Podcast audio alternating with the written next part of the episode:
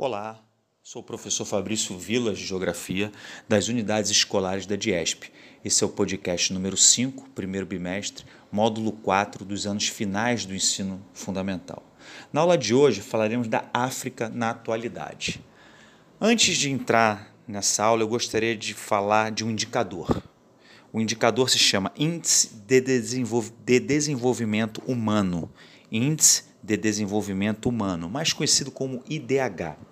Esse é um índice muito utilizado por organismos internacionais é, que avaliam a qualidade de vida do mundo, por exemplo, como a ONU, Organização das Nações Unidas, utilizam esse indicador, o IDH, para avaliar a qualidade de vida e de desenvolvimento nos países. Por que, que eu estou falando isso? Porque a gente vai muito baixo.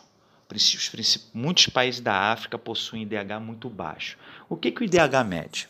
O IDH mede a taxa de analfabetismo, ou seja, pessoas que não são analfabetas, a taxa de pessoas que não são analfabetas.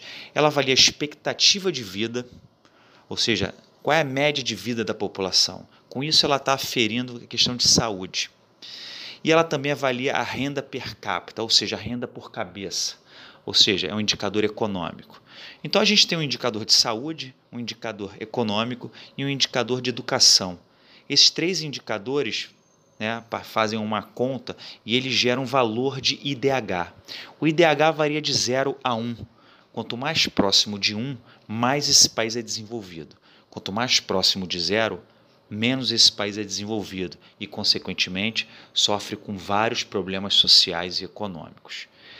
Por que, que eu falei desse indicador? Porque a gente vai ver que a África possui um dos mais baixos indicadores do mundo. Ou seja, os países que integram a África, não todos, mas a grande maioria, possuem um baixo IDH em relação a outros países do mundo. A África ela é um continente várias doenças que atinge a população, principalmente a mais vulnerável. A África, na atualidade, tem uma população sofrida. Nove em cada dez pessoas portadoras do HIV no mundo, AIDS. Nove entre cada dez pessoas que têm AIDS no mundo, que tem o vírus, né, o vírus HIV no mundo, nove estão na África. A doença já atinge mais de 34 milhões de pessoas no continente. E muitos países da África ainda vivem com conflitos armados, os conflitos que têm origem lá no período pós-colonial, no período de independência, quando os europeus saem, mas não conseguem fazer uma, uma saída é, com, com, com, a divisão de poderes, né? fazem uma partilha equivocada do continente. Isso gera, gera conflitos que até hoje esses conflitos perduram em vários lugares da África. Né? Então a gente tem um problema muito sério na questão de saúde. Né? As pessoas não conseguem se prevenir, tem poucos, poucos métodos de prevenção. A doença, né, o HIV, ele se proliferou pelo continente, além de fortes conflitos armados.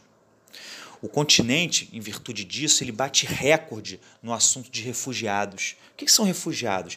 Pessoas que fogem do seu lugar, em virtude desses conflitos armados, em virtude da pobreza, as pessoas migram também. O refugiado está associado mais às pessoas que fogem de algum conflito, ou político, ou um conflito religioso, mas também na África temos muitas pessoas que migram em função do, da pobreza que tem esse continente.